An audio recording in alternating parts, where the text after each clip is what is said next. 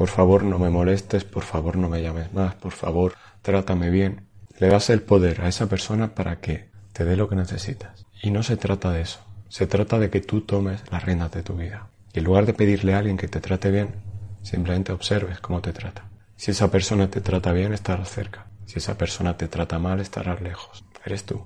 Tú tienes las riendas de tu vida. Es tu vida.